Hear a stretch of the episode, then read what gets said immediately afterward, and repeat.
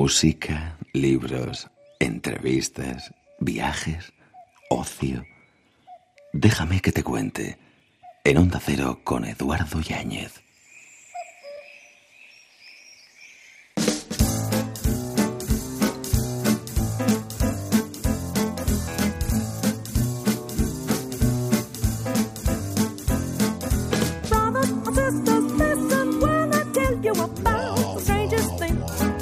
Una palabra tras otra palabra tras otra palabra es poder para Margaret Atwood. Nosotros unimos palabras hasta las 5 de la madrugada, 4 en Canarias, en Onda Cero. No, no quiero llevar prejuicios colgando de mis orejas, ni cerrojos en los ojos. Y buscamos alternativas. No quiero evadir el antojo, ni tatuarlo entre mis cejas pero si me dejas, seré como soy.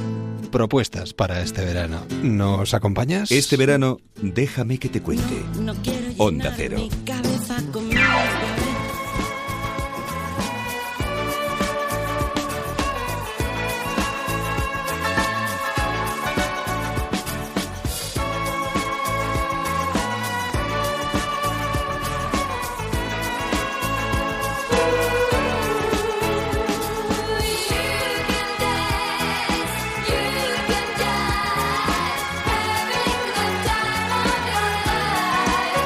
Vamos a dejar volar a estas horas de la noche nuestra imaginación y seguro que vendrán a nuestra cabeza pensamientos, momentos concretos de nuestra vida. Y eso vamos a poder hacerlo, eh, además, viendo a los bailarines sobre el escenario en el Teatro Calderón del 14 al 31 de agosto. La cuna de los musicales llega a Madrid a través de los ojos de la mujer. Y además con una, bueno, yo diría que menuda mujer, Marcela Paoli. Buenas noches. Buenas noches, ¿Cómo estás? Buenas noches a todos. Muy bien, muchísimas gracias. Encantados de saludarte. Igual, igual, Eduardo. Muchísimas gracias. gracias por este momento. Ya no queda nada, ¿eh?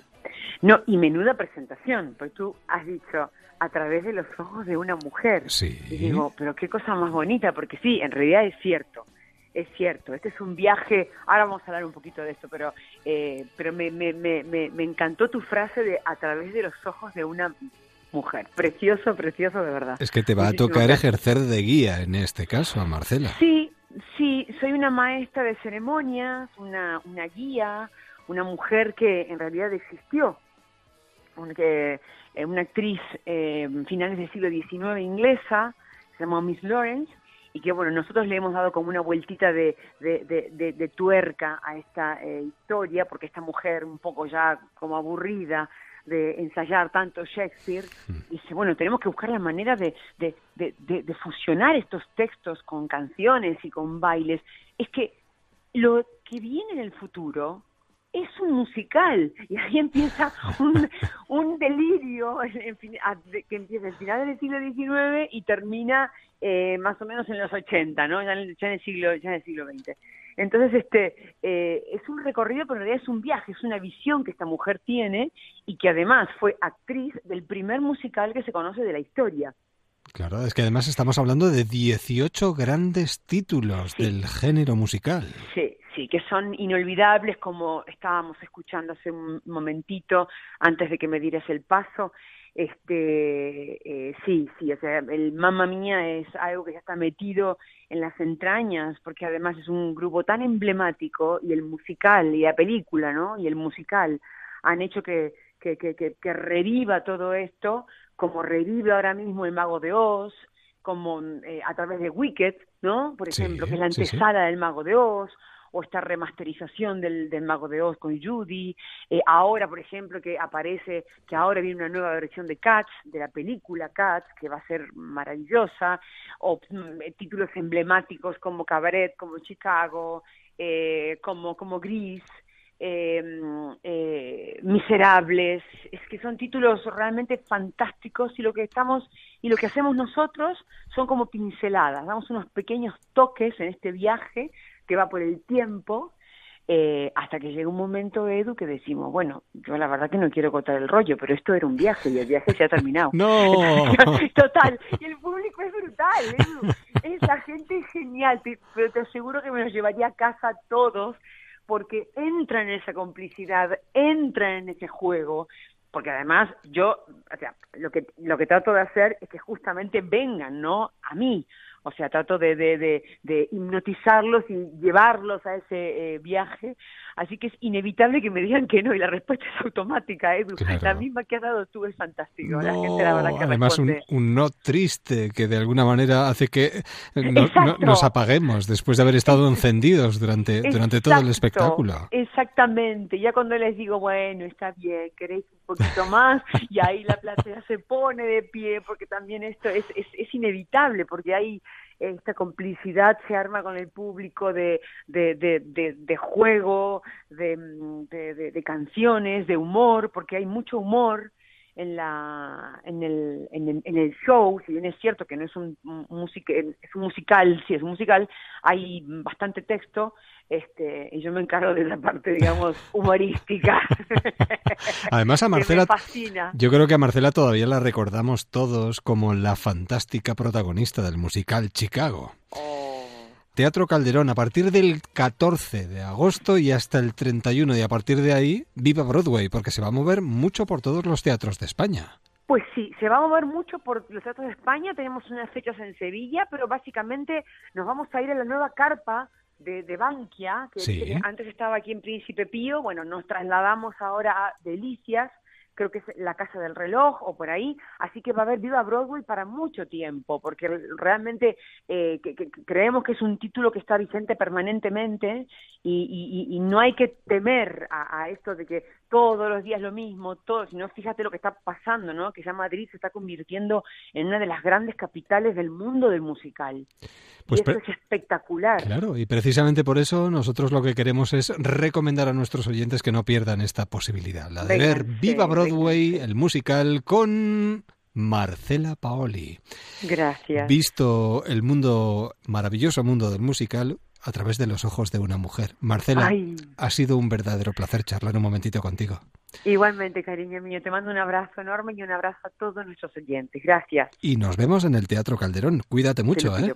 Gracias, cariño. Hasta pronto, buenas noches. Adiós. Adiós. Déjame que te cuente. En un Cero con Eduardo Yáñez. Música.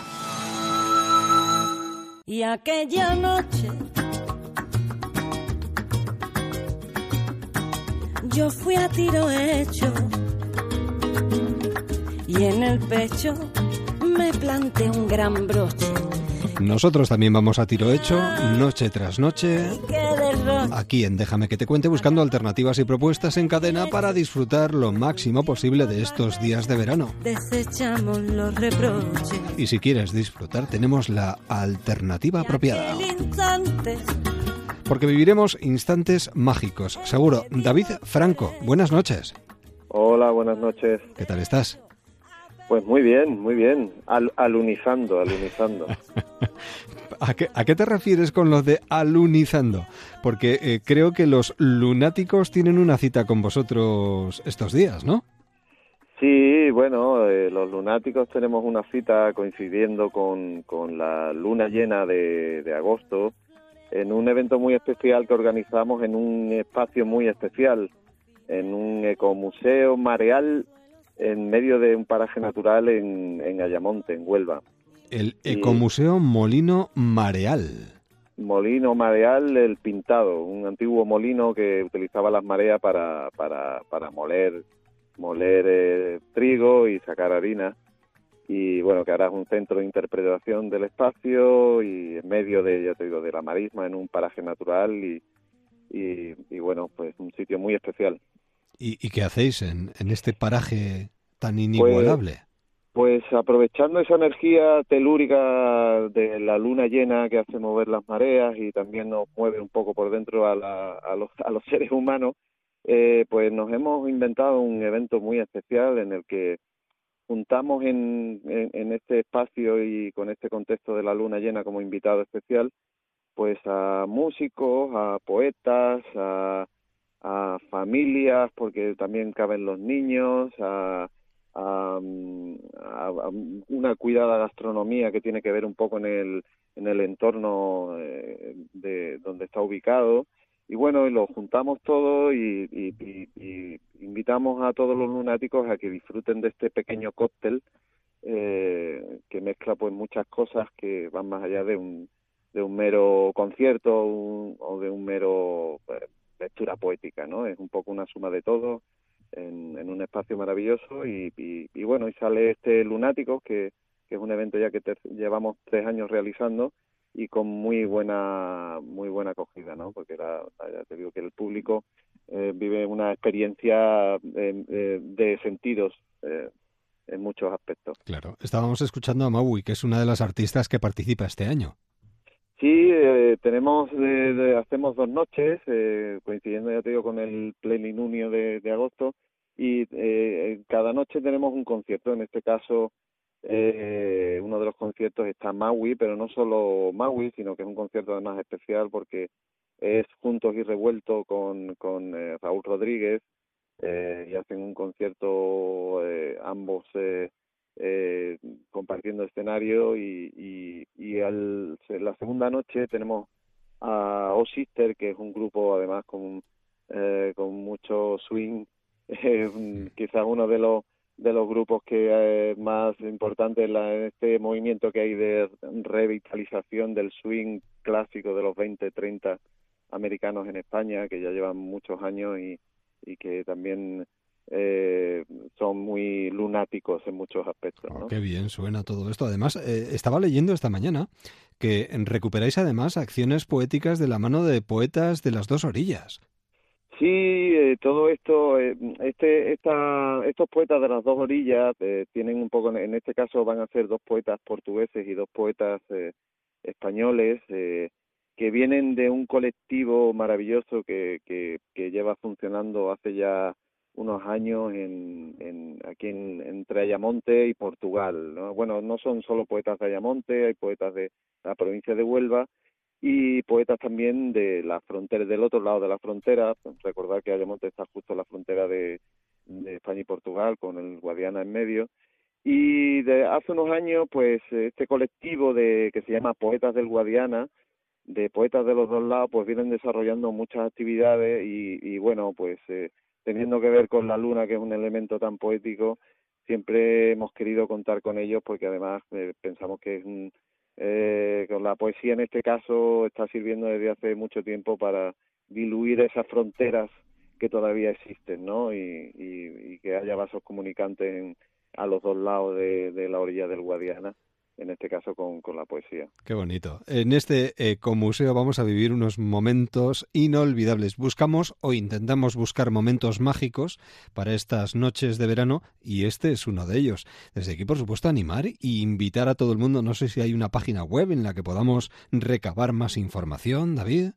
Sí, en el lunaticofestival.com, eh, ahí, bueno, lleva la Facebook e Instagram y ahí podéis, eh, encontrar toda la información para, bueno, eh, cómo llegar, porque una de las singularidades también de que, tenemos es el, un poco que la gente disfrute del medio ambiente en el que está enmarcado el, eh, en este caso el ecomuseo y mm, el acceso del público general se, se hace a través de un paseo por la marisma, literalmente, un sendero que llega desde el pueblo hasta el, hasta el ecomuseo para que la gente se vaya se vaya un poco haciendo cuerpo y mente no con lo que se va a encontrar después no y, y bueno ya en esa en, en, en la página web que, que redirige ahí puede encontrar toda la información de compra de entradas horarios y demás. Pues nada, pondremos en marcha el GPS, no te preocupes, que llegaremos y sobre todo disfrutaremos de esa luna y de esa noche eh, para lunáticos y con lunáticos. Festival de, de, la luna llena.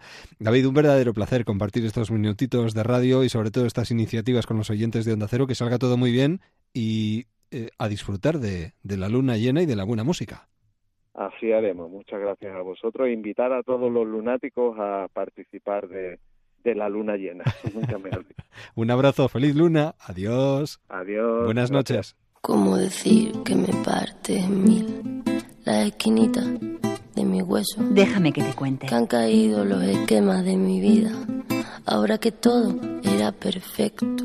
En onda. Y algo más que eso, me sorbiste el seso y me desciende el peso.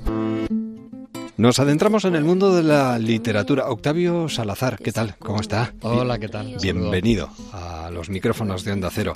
Después de hablar, como hablamos en su día, del hombre que no deberíamos ser, en este caso el catedrático de Derecho Constitucional Octavio Salazar, publica Wichu con esa almohadilla que nos hace seguir este tipo de textos o este tipo de, fenómenos literarios a través de las redes sociales. Un libro dirigido a los más y las más jóvenes, eh, Octavio.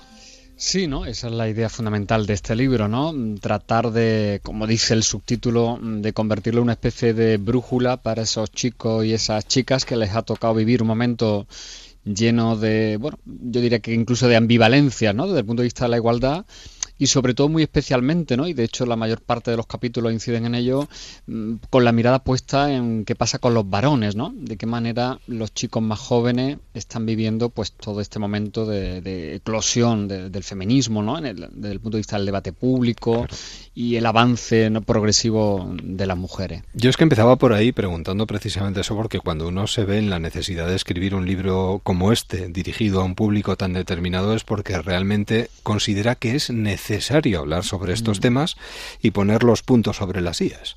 Sí, porque efectivamente hay, un, hay una experiencia, ¿no? De, sobre todo haber trabajado mucho en los últimos años con gente muy joven en institutos, por ejemplo, de secundaria, ¿no? O incluso, por supuesto, con mi alumnado en la, propia Facultad de Derecho de Córdoba, que es donde trabajo, e ir constatando cómo, pese a vivir en un momento ¿no? de, de igualdad al menos formal, sí que seguían reproduciéndose entre los más jóvenes determinados comportamientos, actitudes, incluso en los últimos tiempos detectar hasta una cierta involución en cuestiones que ya creíamos superadas cuando hablábamos de estos temas. Claro. Estamos, bueno, muchas veces decimos, ¿no? Que en las nuevas, en las nuevas generaciones está el cambio. ¿Realmente no estamos viendo el cambio que nos gustaría ver? Sí, quizás porque mm, hemos pensado, eh, en este país singularmente digo, ¿no? que con hacer leyes ¿no? de igualdad o determinados planes de igualdad y, haber avanzado sin duda de, de, manera muy significativa en todo lo que tiene que ver con la situación de las mujeres, pero quizás hemos descuidado eh, todo lo que tiene que ver con la dimensión más eh, educativa que necesita la igualdad, con la transformación de una cultura, que es finalmente esa cultura machista que sigue estando muy presente, y entonces nos encontramos en un momento donde además mm, todo está controlado de alguna forma por Internet, las redes sociales, todo un espacio mucho más complejo, que es en el que se están ya educándose estas nuevas generaciones, con un nuevo lenguaje incluso, donde efectivamente, claro, es también incluso yo diría que más complicado luchar contra determinados estereotipos sin ir más lejos. ¿Y por qué cuesta tanto llegar a esa equivalencia? Hombre, eh, justo precisamente en el comienzo del libro nos encontramos una nota que dice a las chicas y a los chicos más jóvenes con la esperanza de que al fin puedan habitar un mundo en el que mujeres y hombres seamos equivalentes. ¿Por qué nos cuesta tanto llegar a esa equivalencia?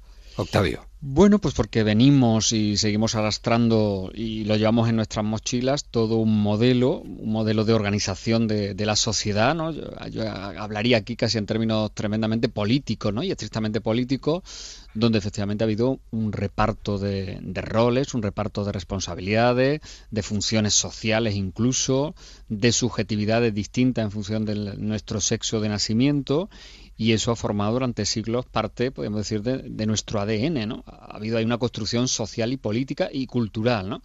Entonces, acabar con todo eso, efectivamente, es una cuestión de tiempo y que no se va a acabar con ello simplemente con hacer leyes o con hacer medidas desde el punto de vista más estrictamente político, sino que requiere una implicación mucho más profunda a nivel social y, personal.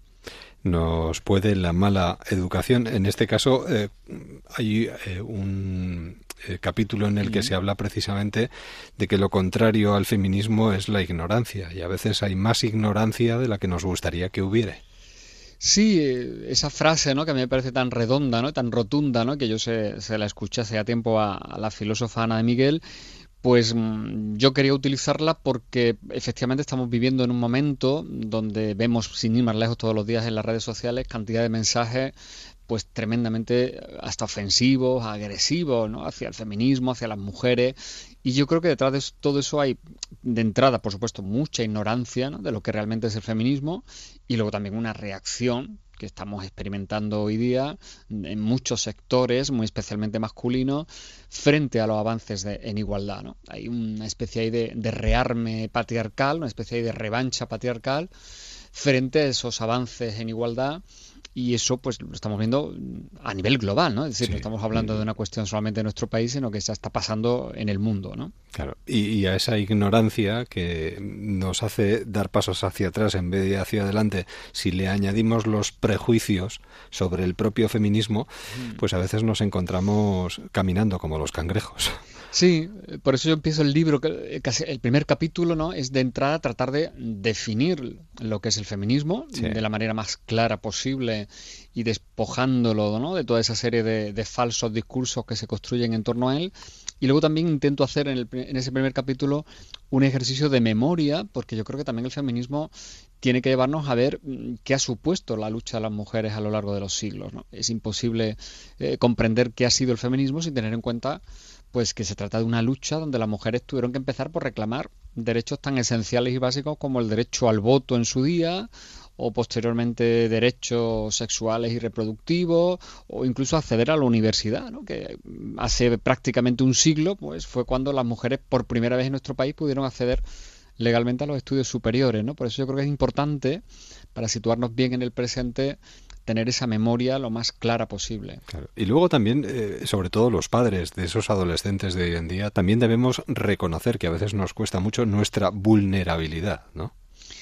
Sí, eso es un tema que yo como estudioso de lo masculino y de la masculinidad y como hombre que también sufro esa carga pesada de lo que significa ser hombre, pues me doy cuenta de que quizás una clave sería ir reconociendo que como seres humanos que somos, hombres y mujeres, tendríamos que empezar por reconocer que no somos seres omnipotentes, que no tenemos que ser siempre los héroes de la película. Y que nos equivocamos. Efectivamente, y que somos frágiles, vulnerables, interdependientes, es decir, esa, esa vulnerabilidad nos obliga a ser interdependientes, a necesitar cuidado, a tener también nosotros que cuidar. Y yo creo que eso cambia completamente el paradigma de ese sujeto masculino, que es el sujeto que hace las cosas por eh, aludiendo a sus órganos genitales y que además se considera pues siempre eso el protagonista y el que tiene que tener la última palabra. A mí eso me parece una carga pesadísima para cualquier hombre. Pensando ya en las próximas elecciones, ¿Cómo vamos a vivir estos próximos meses, Octavio? Bueno, yo creo que van a ser mm, meses muy intensos, ¿no? Desde el punto de vista político en nuestro país, claro, eh, y yo espero pues tengamos la capacidad mm, de convertir mm, todas esas demandas de nuestras compañeras feministas en un eje central del debate político. Yo creo que estamos en un momento donde lo decisivo sería que eso que se está planteando en las calles salte de una vez por todas a la esfera política, a la esfera de las decisiones y donde además como electores y como electoras tengamos muy claro qué opciones nos ofrecen los distintos partidos políticos con respecto a cuestiones esenciales para las mujeres. ¿no? Yo creo que eso debería ser un elemento esencial a la hora de pensar nuestro voto, que es una herramienta sin duda clave en una democracia. Y no se puede estar generando un problema que no existía en determinados momentos. ¿eh? El cansancio también hace mella. Sí, pero yo creo, claro, mm, podemos pensar, incluso puede haber algún sector de la sociedad que piense que mm, se está generando o demasiadas expectativas o se están cargando demasiado las tintas, pero es que yo creo que mm, simplemente yéndonos a las cifras que insistentemente nos muestran la desigualdad, pues creo que mm, esto es una cuestión urgente en cualquier democracia. Mm, no hace falta que pensemos en más cifras que simplemente en las mujeres que son asesinadas, por ejemplo, ¿no? Cada año en crímenes machistas, ¿no? Por crímenes machistas, ¿no? Eso ya debería situarnos que ante la esencialidad y la, el carácter principal que debería tener todo lo relativo a la igualdad de género. Hay capítulos donde se habla, por ejemplo, del amor romántico, que sigue perpetuando ese rol dependiente, sometido y devaluado de la mujer en la relación amorosa. Ese, e, e, esa frase dolorosa, estridente que dice, mi mm. chico me pega lo normal, ¿no? Sí, eso es... Claro, yo ahí juego con el título de un libro que hace años publicó, bueno, uno de los mayores expertos en este tema, que es Miguel Lorente, ¿no? Cuando publicó aquel libro de Mi marido me pega lo normal. Bueno, pues seguimos viendo y todos los estudios que se están haciendo en los últimos años demuestran cómo la violencia de género incluso está aumentando entre los más jóvenes, ¿no? Y cada vez hay más denuncias por violencia entre las chicas más jóvenes, más órdenes de protección hacia chicas jóvenes, es decir, que ahí algo sigue fallando y que yo creo que tiene que ver en gran medida con todo ese entendimiento de las relaciones afectivas, del amor, con la idea de, la dependencia, del control, ahora con el juego además añadido de todo ese mundo de las redes sociales, de los dispositivos móviles, todo ese mecanismo incluso de acoso, ¿no? que son tan habituales entre los chicos y chicas jóvenes. Y efectivamente yo creo que habría que trabajar muy seriamente, yo diría que incluso a nivel educativo, qué está pasando con esa gestión de los afectos entre, entre nuestros hijos e hijas, ¿no? We Too, con almohadilla además, ¿eh? Tu lucha, mi lucha, brújula para jóvenes feministas. Un libro muy apropiado para leer con nuestros adolescentes y para mm. hablar con ellos precisamente de cómo entienden la sexualidad. Bueno, de esas cuestiones que Octavio Salazar desmenuza precisamente para eso, para que dialoguemos y nos entendamos. Y la verdad es que lo considero muy necesario.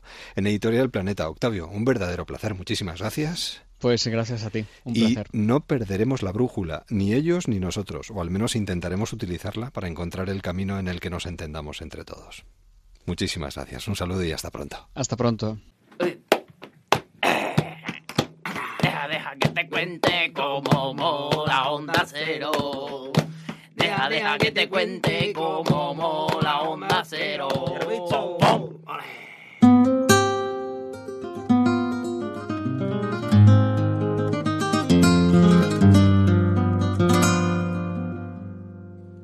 Noches mágicas, propuestas y alternativas en Déjame que te cuente, en cadena, aquí en Onda Cero.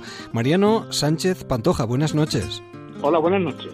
Coordinador del ciclo Lorca y Granada. Nos trasladamos hasta los jardines del Generalife, donde podemos ver durante estos próximos días Lorca y la Pasión. Todo un mar de sueños. Mariano. Pues sí, así lo han subtitulado la compañía de Marina Heredia a un programa que este año hace su 18 edición por el cual ya han pasado más de 600.000 espectadores en, los últimos 17 años, que este año está batiendo todos los récords de venta de localidades y que del 18 de julio pasado hasta el próximo 31 de agosto, desde las martes al miércoles, de, perdón, desde el martes al sábado, del martes al sábado, pues lo vamos a tener a las 10 de la noche en el Generalife. Todo una noche se ofrece a los espectadores una noche mágica, porque el sitio ya de por sí tiene todo su encanto. Con las estrellas por encima de nuestras cabezas y viendo a un elenco de artistas impresionantes sobre el escenario y además eh, acercándonos a un Lorca que de alguna manera repasa ese, ese cariño hacia la mujer y esa forma de entender también el sexo contrario, ¿no? Sí, la verdad que es muy bonito porque además se ve todos los tipos de amor, el amor correspondido, el amor olvidado, el amor que se busca, el amor, el amor traicionado también. Es, no sé, eh, Lorca fue un, un, enamorado del amor, ¿no? Y representa perfectamente los diferentes arquetipos femeninos, pues todo lo que el amor puede dar de sí, de bueno y de malo, ¿eh? de bueno y de malo. Tenemos una buena historia, el marco apropiado, los jardines del Generalife y un verano por delante en el que hay que aprovechar para ver a grandes artistas. Y hombre, de Marina Heredia no hace falta decir nada, ella lo dice todo. Lo dice todo, lo canta todo, lo interpreta porque Marina está soberbia, es que ella canta, canta muchísimo en la función, también interpreta un poquito de una forma deliciosa que se ríe la gente porque es un personaje muy divertido, es Poncia, la criada de Bernarda Alba que hace un papel graciosísimo eh, amargo pero gracioso a la vez, ¿no? Y también pues se pega y cuatro, como decimos en Andalucía, ¿no? Como cuatro pataditas de baile que también acompañando a la bailadora, ¿no? Marina está en un momento más que de dulce, o sea, que se sale, es que es algo excepcional. Y si a eso le dices que la acompaña con Farruquito, le acompaña con, al baile con José Valencia Alcante, con un elenco fantástico, un cuerpo de baile maravilloso de diez personas en escenario, y, una orquesta de, palmeros, de cantante, de, guitarra, de percusión, de, de siete, ocho personas, es que el espectáculo está servido, ¿verdad? Y si todo eso lo acompaña con un sonido maravilloso, unas luces y unas proyecciones que ha preparado José Sánchez Monte, pues no sé qué decirte, pues el resultado está ahí, ¿no? Un espectáculo que está gustando muchísimo, muchísimo, muchísimo y que está llenando desde el día 18, pues todos los días el recinto del Teatro del Generalife. Pues eso es lo que no hay que perderse. Eh, no será porque no lo hayamos contado aquí en Déjame que te cuente. Así que esta es una recomendación que subrayamos para estos próximos días de verano. Mariano, que salga todo estupendamente. Feliz verano también para vosotros. Y eh, qué mejor que un jardín como el del Generalife y, y Lorca de fondo para disfrutar de una noche cualquiera de estas próximas que tenemos por delante. Por supuesto, muchas gracias y cualquier información y cualquier tipo de, acceso a la venta de localidades lo pueden ver todos nuestros oyentes en www.lorcaygranada.es. Ahí está toda la información. Pues muchísimas gracias por trasladarnos, el, vamos, hasta el más mínimo apunte. Que salga bien este verano y que lo pueda disfrutar también usted, Mariano. Muchas gracias. Un abrazo, hasta la próxima. adiós. Viajeros en Onda Cero.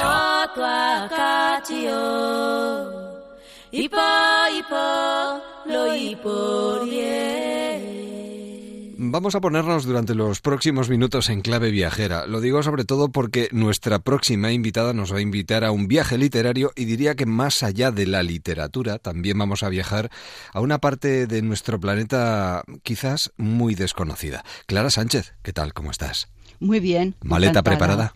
Sí, sí, sí, siempre. Para viajar con el avante silencioso, porque en el fondo nos invitas a, a viajar interior y exteriormente. Sí, todo viaje tiene que ser así, ¿no? Si haces un viaje, mm, por muy turístico que sea, si no aprendes algo en el viaje, si algo no te remueve, pues es como tiempo vacío, yo creo. Sí. Y, eh, si, y si, bueno, si se trata de una novela, pues mm, tiene que tiene que, que, revolucionar por lo menos el espíritu de los personajes. ¿Fue primero el viaje o la idea de escribir la novela? Fue primero el viaje. Fue un viaje que yo hice a Kenia hace cinco años y entonces pues no se me ocurrió que de ahí fuese a salir una novela. Y mejor, ¿sabes? Porque es que si estás en un sitio y estás entretenido en tomar notas, en, no, fijarte disfrutas, ¿no? no, disfrutas en realidad los datos estos interiores de emocionales que te quieren que te tienen que quedar se pierden.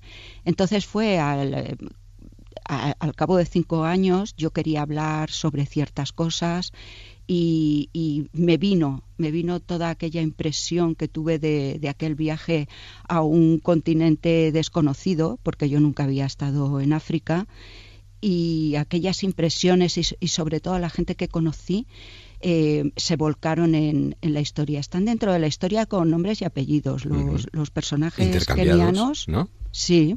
Eh, con algunas modificaciones, evidentemente, pero, pero esos personajes están dentro. Maína, Said, Madame Selina. Em, eh, por ejemplo, Maína, pues bueno, con, con alguna modificación. Creo que te sirvió de guía, además. Sí, sí. Era, era un señor eh, que me enseñó muchísimas cosas de allí, era muy, muy sabio, tenía... Fíjate que había aprendido español porque le gustaba Antonio Machín. Sí.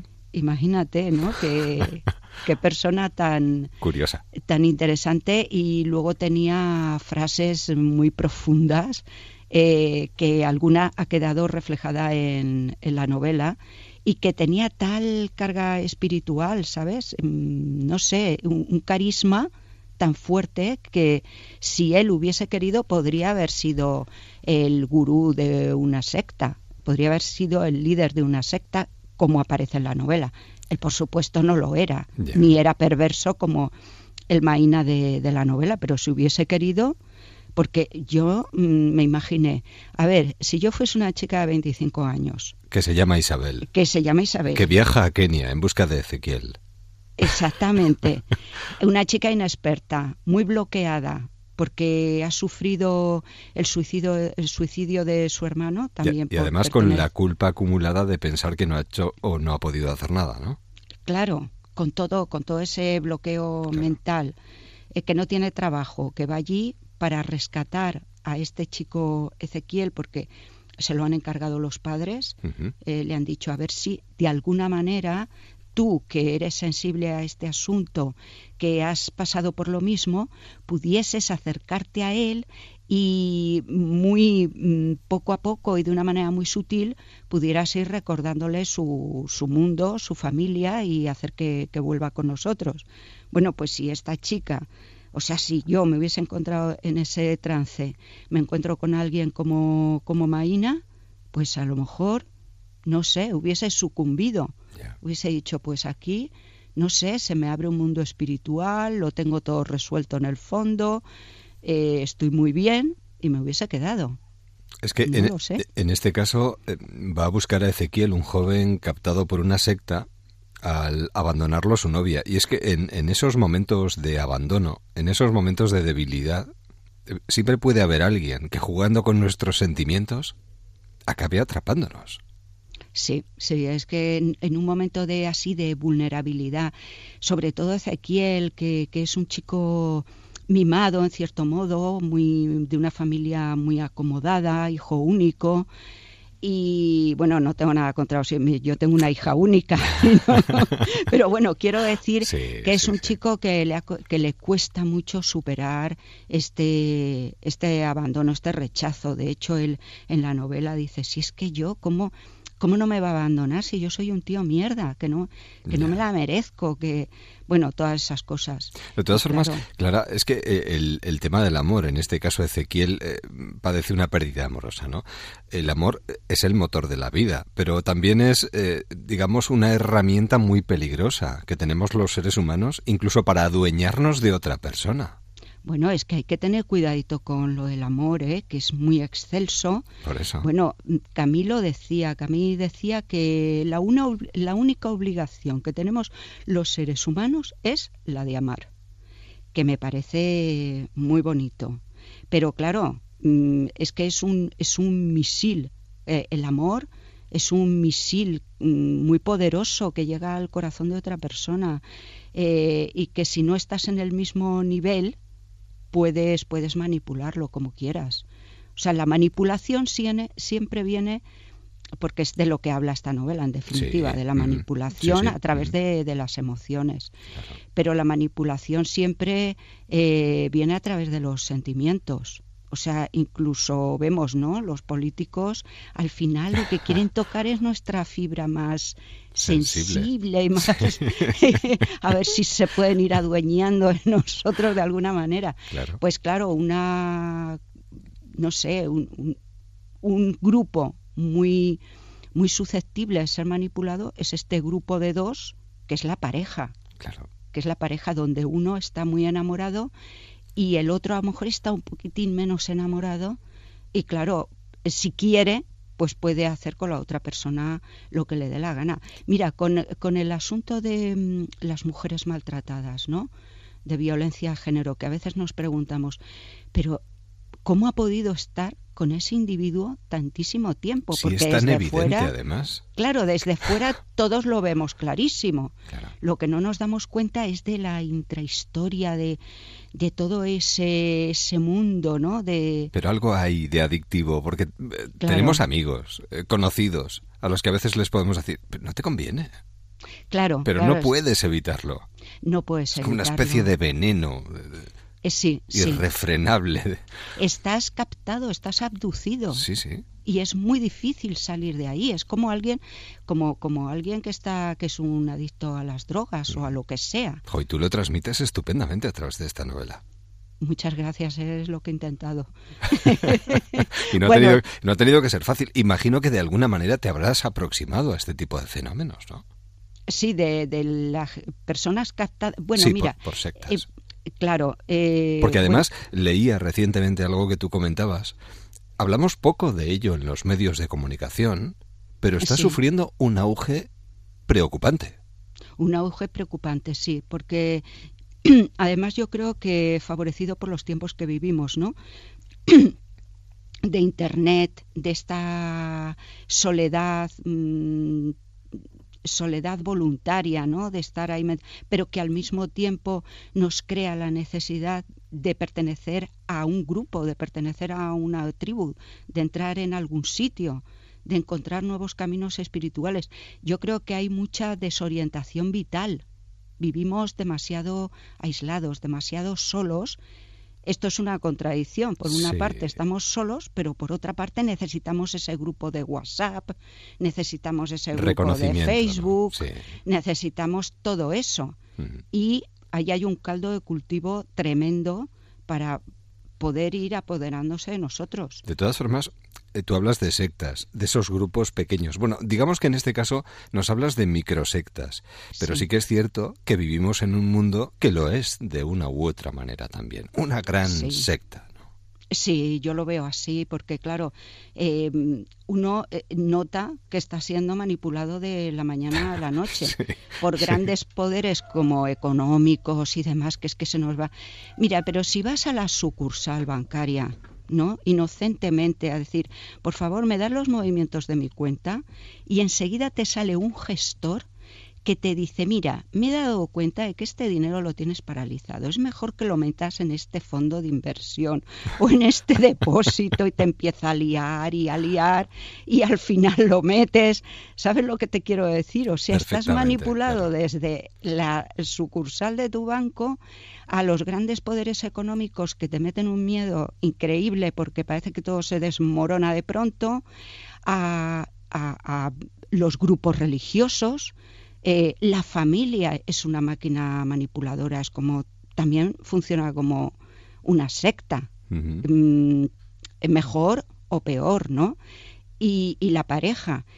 Pero date, leí precisamente ayer em, que el Vaticano quiere juzgar a, creo que a 17 curas em, que en Cataluña han formado como, como una, se están comportando como, como una secta, con sus presuntos abusos sexuales y todas las cosas.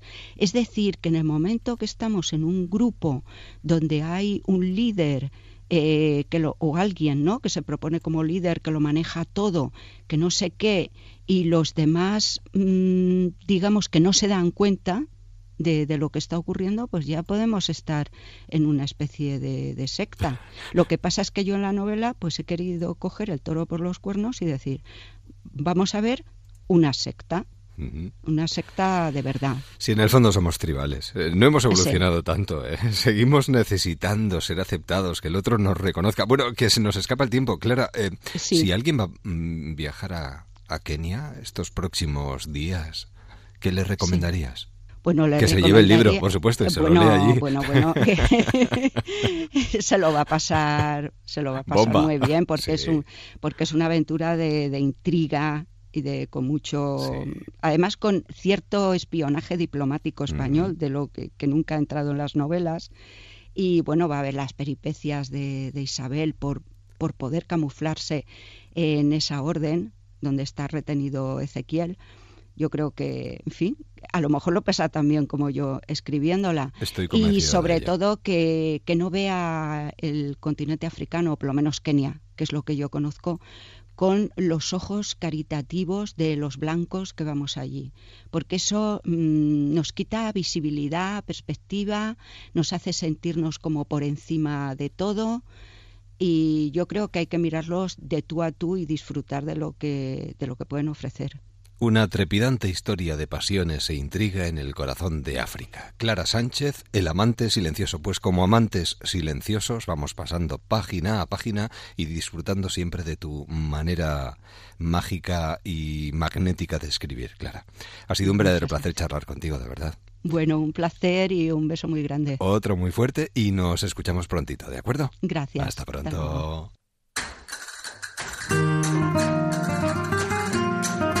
Déjame que te cuente. Tradiciones populares. Seguimos viajando, viajamos en este caso en el tiempo, a la semana renacentista, a la feria Imperiales y Comuneros de Medina del Campo. Un viaje en el tiempo que queremos compartir con David Muriel, que es el responsable de comunicación de esta semana. David, buenas noches. Hola, buenas noches. Todo preparado ya, imagino, ¿no?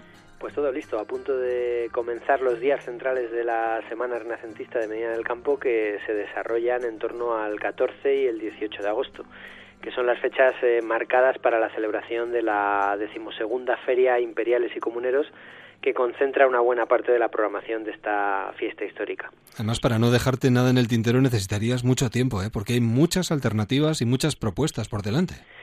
Pues son cerca de 200 propuestas a nivel de programación eh, para todas las edades, para todos los públicos y que tienen como hilo conductor la historia de Medina del Campo, el patrimonio más importante que tenemos, ese patrimonio inmaterial eh, centrado en los siglos XV y XVI, en la época de la Villa de las Ferias, en la época de esplendor de, esta pequeña ciudad eh, castellana y que intenta rememorar desde un punto de vista divertido eh, los acontecimientos y recordar los personajes históricos que pisaron por las calles y plazas de, de esta villa durante, durante esos años, ¿no? Además se hace de una forma ya no solo divertida, sino muy original, ¿no? Porque hablamos de recreaciones y de desfiles que van eh, desde las teatralizaciones más habituales hasta la utilización de nuevas tecnologías a través del, del videoarte y del mapping que, que conviven dentro de, esa amplia programación que comentas en torno a, la historia de Medina del Campo.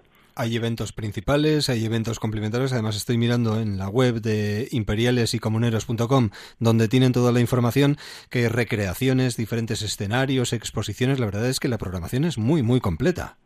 Sí, es muy, muy amplia y se extiende además en, lo que es todo el centro histórico y comercial de la villa, entre lo que es la gran Plaza Mayor de la Hispanidad, que es uno de los iconos monumentales de Medina del Campo, y el Castillo de la Mota, que sin duda alguna pues es el, el monumento de referencia, ¿no?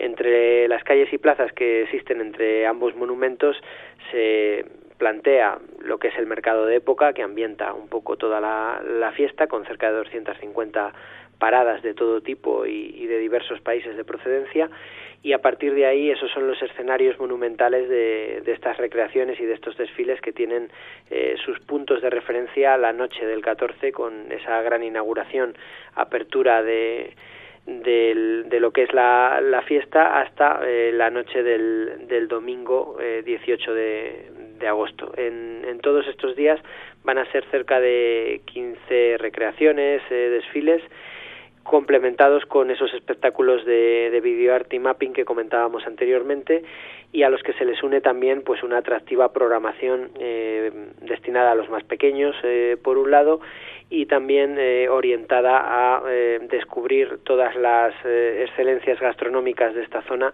Recordemos que estamos situados en el corazón de la ruta del vino de rueda en el centro de, Castilla y León muy cerquita de Madrid y la gastronomía local eh, es eh, muy importante y muy interesante también a la hora de, de disfrutarla y de vivirla en primera persona aprovechando eventos y acontecimientos como como esta Semana Renacentista. Aquí hay presente, hay pasado y hay futuro también. De cara a estos próximos días, porque claro, no todo el mundo puede acercarse y disfrutar desde el primero hasta el último, ¿qué recomendaciones lanzarías a los oyentes que se puedan, no sé, estar planteando darse una vueltita o aprovechar un par de días, por ejemplo, para estar por allí? Pues tenemos dos, em, dos puntos de referencia. La noche del 14 de, agosto para, para comenzar eh, lo que es eh, todas las recreaciones y los espectáculos principales que unida al 15 de, de, agosto, día festivo además, un día bueno pues eh, que puede ser interesante para, para aprovechar, eh, unido a esa noche del, del 14 y por otro lado el fin de semana, desde la, las actividades desde el viernes noche hasta el domingo por la mañana. El domingo es un día especial en Medina del Campo, ya que abrimos el comercio y los servicios durante todos los domingos del año. Es día de mercado, de feria y por tanto de, mucha actividad en torno al centro histórico de Medina del Campo. Pueden ser los momentos más interesantes para aprovechar. El día festivo, día 15, con la noche del 14 y desde la noche del viernes hasta la mañana del domingo. Hay la concentración de actividades propuestas a, a, todos los niveles que se pueden repasar, como bien decías, en la web imperiales y comuneros.com hacen que sean eh, los momentos más, más interesantes para poder eh, disfrutar de esta semana renacentista y conocer las excelencias eh, turísticas, gastronómicas y culturales de, de una villa como Medina del Campo. David, una invitación a los oyentes de Onda Cero que nos están sintonizando en cadena para darse una vuelta y para sobre todo participar en este viaje al pasado, si te parece, viaje en el tiempo un viaje en el tiempo de, de una forma muy presente y, con muchos aspectos relacionados con el futuro, como decías anteriormente. La verdad es que, bueno, pues nosotros encantados de acoger a todas aquellas personas que deseen visitarnos estos días. Han sido cerca de 100.000 el pasado, la pasada edición en el año 2018 y esperemos poder eh, continuar con ese número, aumentarlo si se puede y, bueno, pues eh, acogerles de la mejor forma posible con, con, todas estas propuestas que se han programado con motivo de, de, esta gran fiesta histórica. Es una muy buena alternativa, sobre todo pensando en la familia. Bueno, yo creo que para cualquiera de los que en estos momentos esté pensando en qué hacer durante estos próximos días, es una referencia a tener muy, muy en cuenta.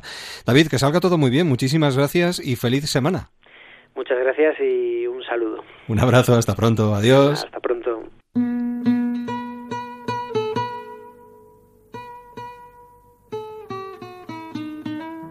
Y antes de llegar a las 5 de la madrugada, a las 4 en Canarias, breves historias de nosotras con Susana Cosca.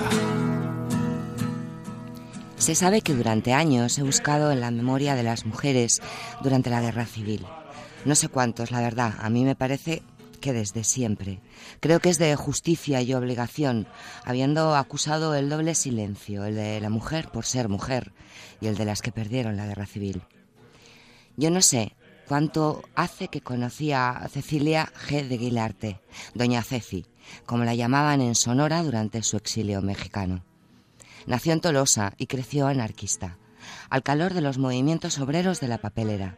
Empezó a escribir pronto en la revista Estampa y cuando estalla la guerra civil regresa a Euskadi.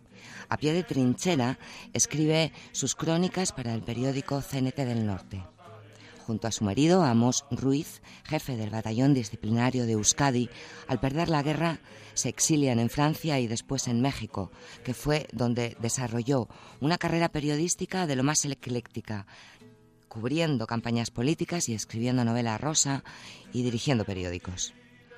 En 1963, la nostalgia le trae de nuevo a Tolosa y colabora en La Voz de España, donde escribió unas hermosísimas crónicas sobre la nostalgia del exilio y el desgarro del regreso. Con Cualquiera que os dé muerte, que para mí es su novela más tremenda, algo así como una ranchera de Chabela Vargas, ganó el premio Águilas.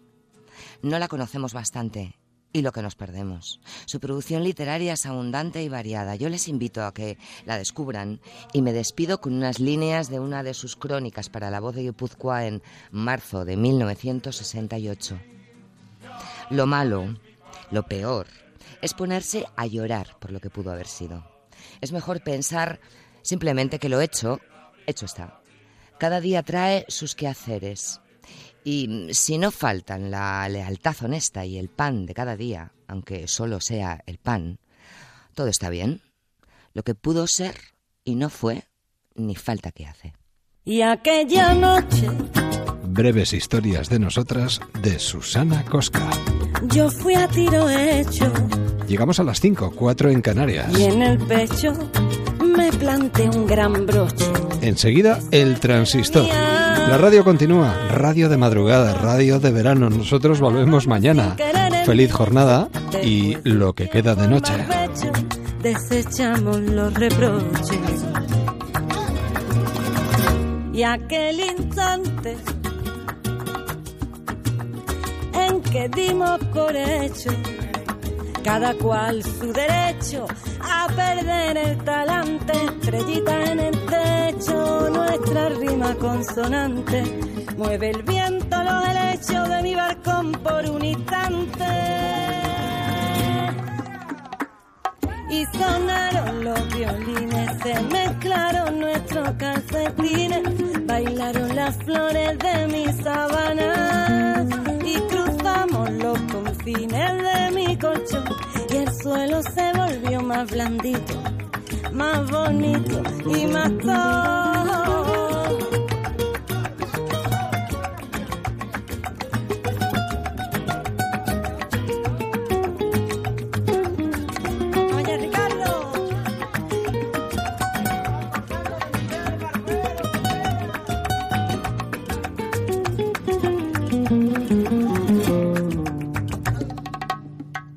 Aquella noche. Ay, de alcohol y soneto. De verdades a media, de te quiero y te aprieto, conseguir volar bajito sin desvelarnos secretos. Ida y vuelta al paraíso que frena el mundo en un momento. Sonaron los violines, se mezclaron nuestros calcetines, bailaron las flores de mi sábana y cruzamos los confines de mi colchón y el suelo se volvió más blandito, más bonito y más todo. Y sonaron los violines, se mezclaron nuestros